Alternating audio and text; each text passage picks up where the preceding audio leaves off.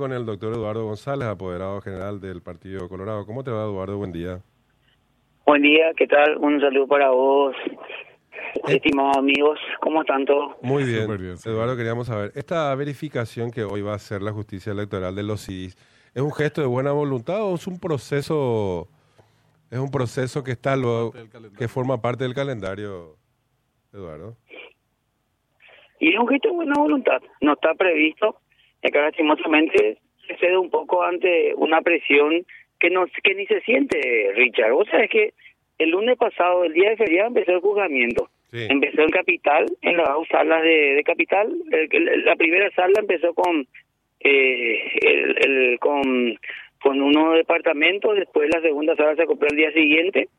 Eh, con Capital habían empezado ellos y después en todos los tribunales electorales del interior del país, ¿verdad? En cada circunscripción judicial empezó el juzgamiento sin ningún tipo de inconveniente.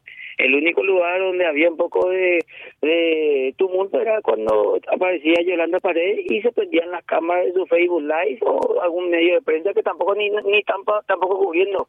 Eh, no veo que haya una cobertura eh, con una guardia allí en el juzgamiento porque es lo más, lo más normal posible. O sea, no pasó nunca nada y se terminaron ya todos los cómputos que en el interior, ya vinieron inclusive los, los documentos, eh, ya están los informes cargados eh, y ahora eh, terminaríamos hoy capital central porque es el, departamento más grande, ¿verdad? Porque acá los tribunales tienen a cargo algunos tribunales del interior, especialmente del Chaco, menos Alto Paraguay, ya se estaría terminando el día de hoy. Nunca hubo ningún inconveniente y esta es una presión de redes sociales, porque realmente tampoco veo que haya un tumulto de gente, salvo el primer día, ese, ese lunes, eh, cuando se aprovechó, no solamente, y no eran, yo creo que no eran indignados, sino era un grupo de, borrachines que estaban en el festejo el primero de mayo, después salieron en una entrevista para Cuba y le exaltó unos cuantos, pero no pasó eso.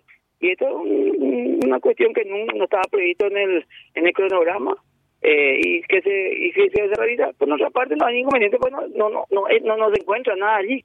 Y voy a repetir algo hasta el cansancio acá hay que entender está acá yo tengo yo voy a enviar un poco creo que a Benjamín le voy a pasar un, un análisis que hicimos con documentos ya mm. del, del, del, del, casi el 70% que tenía el control electoral en las mesas la gente de la concertación tanto en mesas como en juntas cívicas. Vamos a repetir, de cinco miembros de la junta cívica, tres eran de la oposición, de la contestación, y en las mesas, en todas las 12.500 mesas, había una mayoría de dos a uno en las mesas de la oposición. Acá cada vez que se le cuestiona cada vez que se cuestiona eh, o se habla de fraude, Efraín especialmente tiene que agarrar, porque él se ufanó de tener el 95% de los miembros de la Junta Cívica, tiene que agarrar, y los miembros, los, sus correligionarios que participan de esto tienen que agarrar y acordarse cada vez que lo hacen, porque está diciendo que ellos fueron los que se vendieron supuestamente, ¿verdad? Y no sé a quién, ¿verdad? Pues no había condiciones para ello. Entonces, está denigrando cada vez más a su propio correligionario y así le va a este demagogo, a este dictador, que es a este oportunista que lo que está defendiendo son casi 10 a 12 millones de dólares que él quiere recibir por, con respecto al subsidio y aporte estatal. Porque Paya está peleando ahora, entiendo que son casi 5 palos verdes lo que tiene que recibir Cruzada Nacional y el doble sería para el Partido Liberal. Y entonces, ese nomás el tema de discusión. Ustedes piensan que va por otro lado eh, lo que tiene que ver Efraín si perdió por tercera vez y esta vez ya de una manera ya catastrófica por 470 mil votos. Eso tenía que estar muerto, sepultado, enterrado y muerto de vergüenza. Así mismo, así mismo. Eh, y pero ello es en la misma línea que estás desarrollando, que sus compañeros, dirigentes, correligionarios, no solamente no lo acompañan en esta aventura absurda, sino que además le reclaman su renuncia y si no advierten que sería destituido. De manera que, eh, ese, sin embargo, aparecen otros actores, Prieto, por ejemplo, Ciudad del Este y asume el mismo discurso político. Y ahí con un grupo de camioneros, en donde tiene su base de operaciones también Payo, que se suben al carro de este último, empiezan con el tema de camioneros, cierre de rutas. Y, vamos a ver entonces, yo tampoco creo que sea un movimiento de gran envergadura. Recién hablábamos con un, no sé cómo llamarlo, activista, un camionero, eh, que él decía que esto no era un tema de la federación, que era espontánea, adhesiones y cosas. Voluntario. Yo, no, no, no, me creo nada. ¿Mm? Pero acá hay una cuestión, Benjamín. Acá veo un poquito más de seriedad ya en la situación. Acá después del primer día ya hubieron creo que 60 o 70 detenidos. De eso creo que hay 61 imputados. Ayo ya está imputado, ya está detenido, ya está en prisión. Acá, acá hay una postura actual que nosotros acompañamos, es que no va a cumplir con la ley y que va a, va a cometer desmanes porque acá no hay defensa de derechos ciudadanos ni nada, porque esta gente, creo que el 90% ni se fue a votar, entonces no pueden ni, ni a reclamar, ¿verdad? El 90% de los detenidos los no se fue ni a votar, ¿verdad? Y acá hay unos oportunistas, y que acá hay una cuestión, que no sean solamente la gente que sale a la calle lo que salgan a hacer, sean, sean procesados por la justicia. Acá, a lo que están incitando a esto, deben ser también investigados y si corresponde que vayan detenidos. Pero acá no hay nada. Es más, yo te voy a decir, yo no le he visto más los apoderados generales del PLR por el TCJ hace días. Mira, vos sabés que iba a preguntarte... lo que estaban armando, sus tres paralelos, que iba a ser más veloz que la justicia electoral, todos esos eh, esos eh, monstruos del derecho y la, y la tecnología, no, no, no, primero que no funcionó para ese sus tres, o porque le reventaron, o porque fue tan catastrófico y ellos saben, no parecieron mal, y son tan poco serios que no se van a defender ni a sus senadores, ni diputados, ni juntas departamentales, los abandonaron y ni tan siquiera tienen certificados de resultados electorales. Entonces, ¿de qué se pueden quejar? Lo que pasa es que, mira, yo te iba a eh, consultar justamente sobre los motivos por los cuales no aparecen. Yo tengo una respuesta eh, a priori que es como, como la presencia de ellos avala todo el proceder de la justicia electoral, se les vuelca en contra de sus fines de desestabilizar y restarle legitimidad a, la tarea de la justicia electoral. Entonces los eh, avivados, ¿qué hacen? Dejar en bola todo lo que estás diciendo y hacer lo, de Yolanda eh, Paredes. Se retiran para, para impugnar supuestamente todo el proceso. No pueden defender eh, las impugnaciones, no las presentan, no tienen impugnaciones, pero es más fácil hacer en las redes sociales nos retiramos por frente al enorme, gigantesco fraude, eh, electoral. ¿Me entendés? Entonces, hay que seguir esa... Pero así no funciona, así no funciona esto. hay que seguir en el sentido que no es solamente un acto irresponsable, tiene que haber una finalidad política de eso. A eso nomás quería llegar. Sí, no, no, yo también sé que es por ello, ¿verdad? Pero acá hay una cuestión, eh, y, lastimosamente, o sea, que sus senadores, sus diputados de la, se acercan a nosotros, nos piden documentación, ¿verdad? Pues ellos están totalmente abandonados y ustedes piensan que ellos pues le van a, acompañar a por eso es que no tiene fuerza, ¿verdad? Porque fueron, ellos están totalmente desarmados, ¿verdad?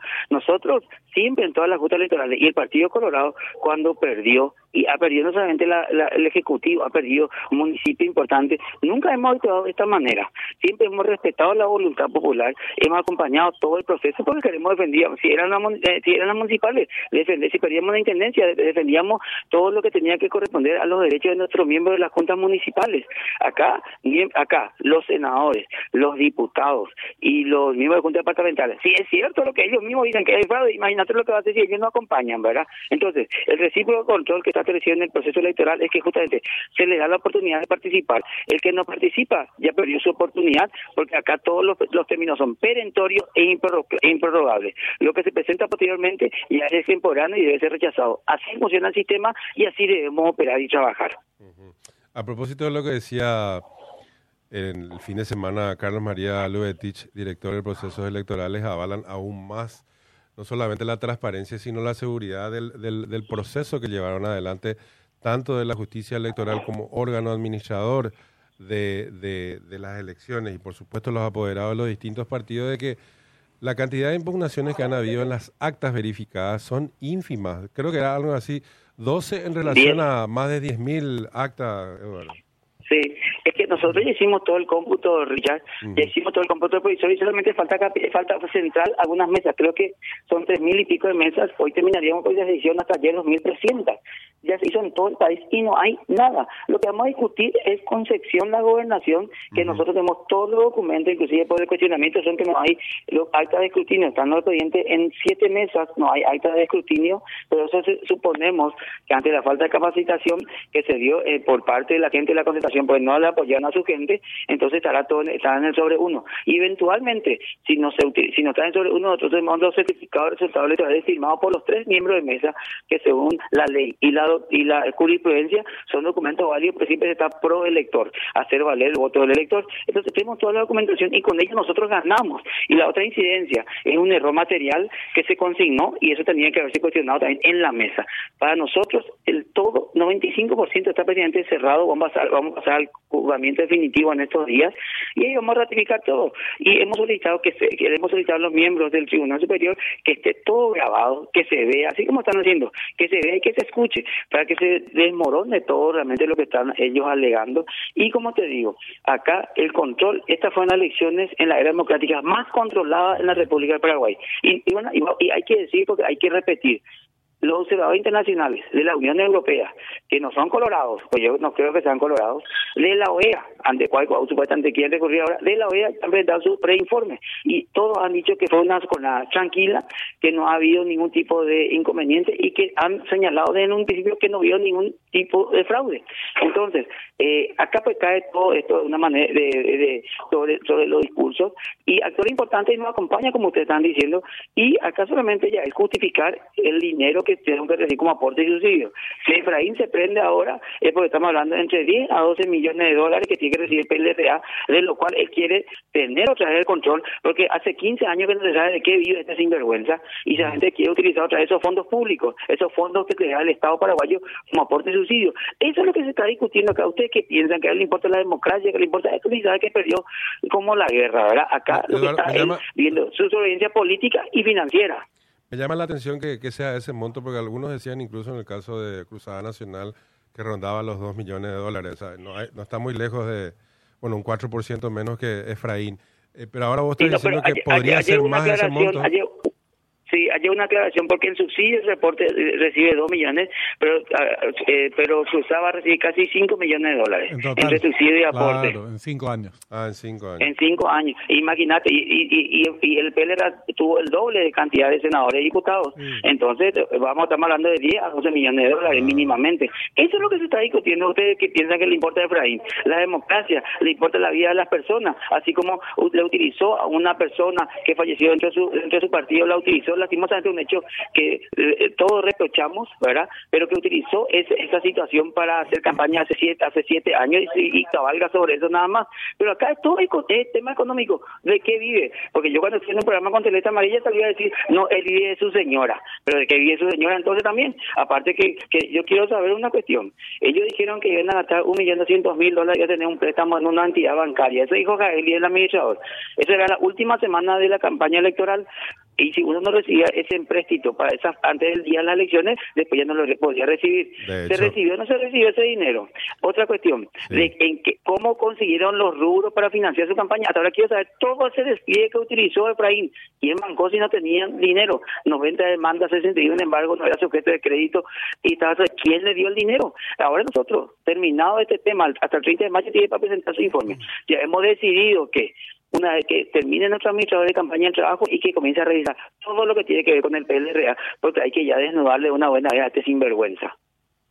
Vamos a buscarle también a los apoderados del PLRA a ver si fundamentan, explican por qué no están acompañando, no están cumpliendo con sus obligaciones. ¿Por qué no están cumpliendo con sus obligaciones en la justicia electoral?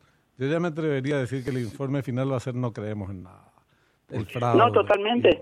Pero son unos irresponsables, son unos irresponsables y hay que darse cuenta de cómo actúan, ¿verdad? Porque después, si yo no estoy, es como aquel equipo que no sale a la cancha, después protesta porque no le llamaron, ¿verdad? No, acá tiene que estar en la cancha y jugar. Y si está pidiendo a cero y entrar, jugar en el segundo tiempo. Tiene que jugar el segundo tiempo. Pues acá el proceso electoral termina cuando salen las proclamaciones. Si hay algo que reclamar, ellos tienen que estar en el lugar correcto y ante la instancia correcta para reclamar. No es por redes sociales, no es por los medios de prensa, no es en la calle es en el lugar que corresponde. fíjate cómo no les interesa la ley, lo que establece el, procedimiento, el procedimiento que establece eh, la ley electoral y nada por el estilo. Alegre marcha hoy el, al TSJE, dice ABC, para exigir la apertura de sobre cuacho. Eh, no hay caso, mira que ya salió, le demolieron, le dejaron en ridículo desde la justicia electoral explicando, vos también, eh, apoderados del Partido Colorado, lo que es el sobre cuatro y compañía que él llama cuacho, eh, y persiste, persiste, y los medios de comunicación, en este caso es ABC, eh, le hacen toda la jugarreta y siguen actuando del mismo modo que antes, incluso última hora un poquito más vergonzante anda últimamente, pero también concertación sí que se movilizará para pedir transparencia. Y ni un comentario acerca de que la transparencia no está en discusión. El único que pone en discusión la transparencia es eh, son Payo y a quien le hace el juego de Efraín. Eh, los derrotados, eh, candidatos, ni siquiera sus apoderados son capaces de ir a plantear en qué consiste la falta de transparencia o cuáles son los indicios supuestos de fraude. Es así, es, así, Benjamín. y mira, lo de Payo, lo de Payo para mí está haciendo todo este berrinche para que jueguen Bururu.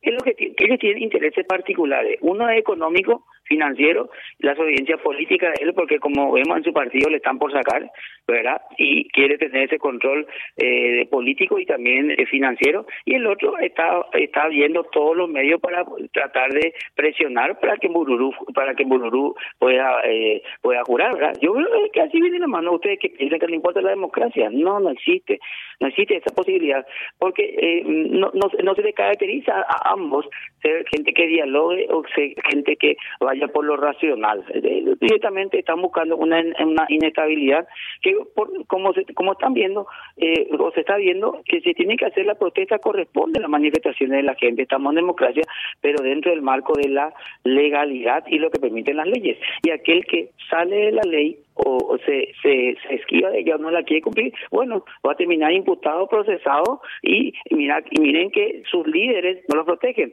El propio Payo dijo, es un mérito estar preso y que se vea cada uno. Y estar detenido, estar preso ya es gasto para tu familia. O que o, porque por más que sean defensores públicos, tienen sus gastos, todo esto. Y eh, eh ir a prisión es un problema, perder tu trabajo, perder tu tiempo, perder tu changa, si son changueros. Y bueno, y así le va a ir. Eh, y ellos no no lo van a tener en cuenta. Acá hay una situación eh, compleja en ese, en ese tema, pero acá evidentemente no tienen el apoyo y la gente que sale a acompañarlo solamente porque no entienden o salen porque piensan que van a tener algún tipo de indicación. Y lastimosamente esta gente tiene solamente los líderes, me refiero, intereses particulares y no están haciendo el trabajo que le corresponde. Y bueno, esa es la situación actual y como te digo, todos estos días, hoy hace ocho días que empezó el y se llevó con total normalidad. Inclusive la gente Cruzada no tenía ningún inconveniente. Lo que pasa es que ellos no tienen tampoco ni la documentación con que respaldarse porque no han hecho el trabajo de veedores en la mesa, no tienen certificado de resultado y salen a decir cualquier cuestión solamente a los efectos de crear algún tipo de inconveniente. Pero terminado eso, se apagaban las cámaras del Facebook Live o de algún medio de comunicación que, como digo, ni se está cubriendo enteramente y todo volvía a la normalidad. Bueno, Vamos a, estar siguiendo desde luego paso a paso cómo sigue esto, que va a terminar de la forma que tiene que terminar, que es con la proclamación de las autoridades electas, las que ganaron por tan eh, amplio margen y las que fueron electas en otras posiciones políticas, pero van a tener que asumir sus funciones, van a asumir sus funciones a partir del primero de julio en el caso eh, de los órganos colectivos. Así es que charlaremos en el curso de los próximos días. Gracias por tu tiempo, Eduardo. Hasta luego, señores. Muchas gracias a ustedes. Igualmente, doctor Eduardo González, apoderado general de la ANR y muchos otros títulos.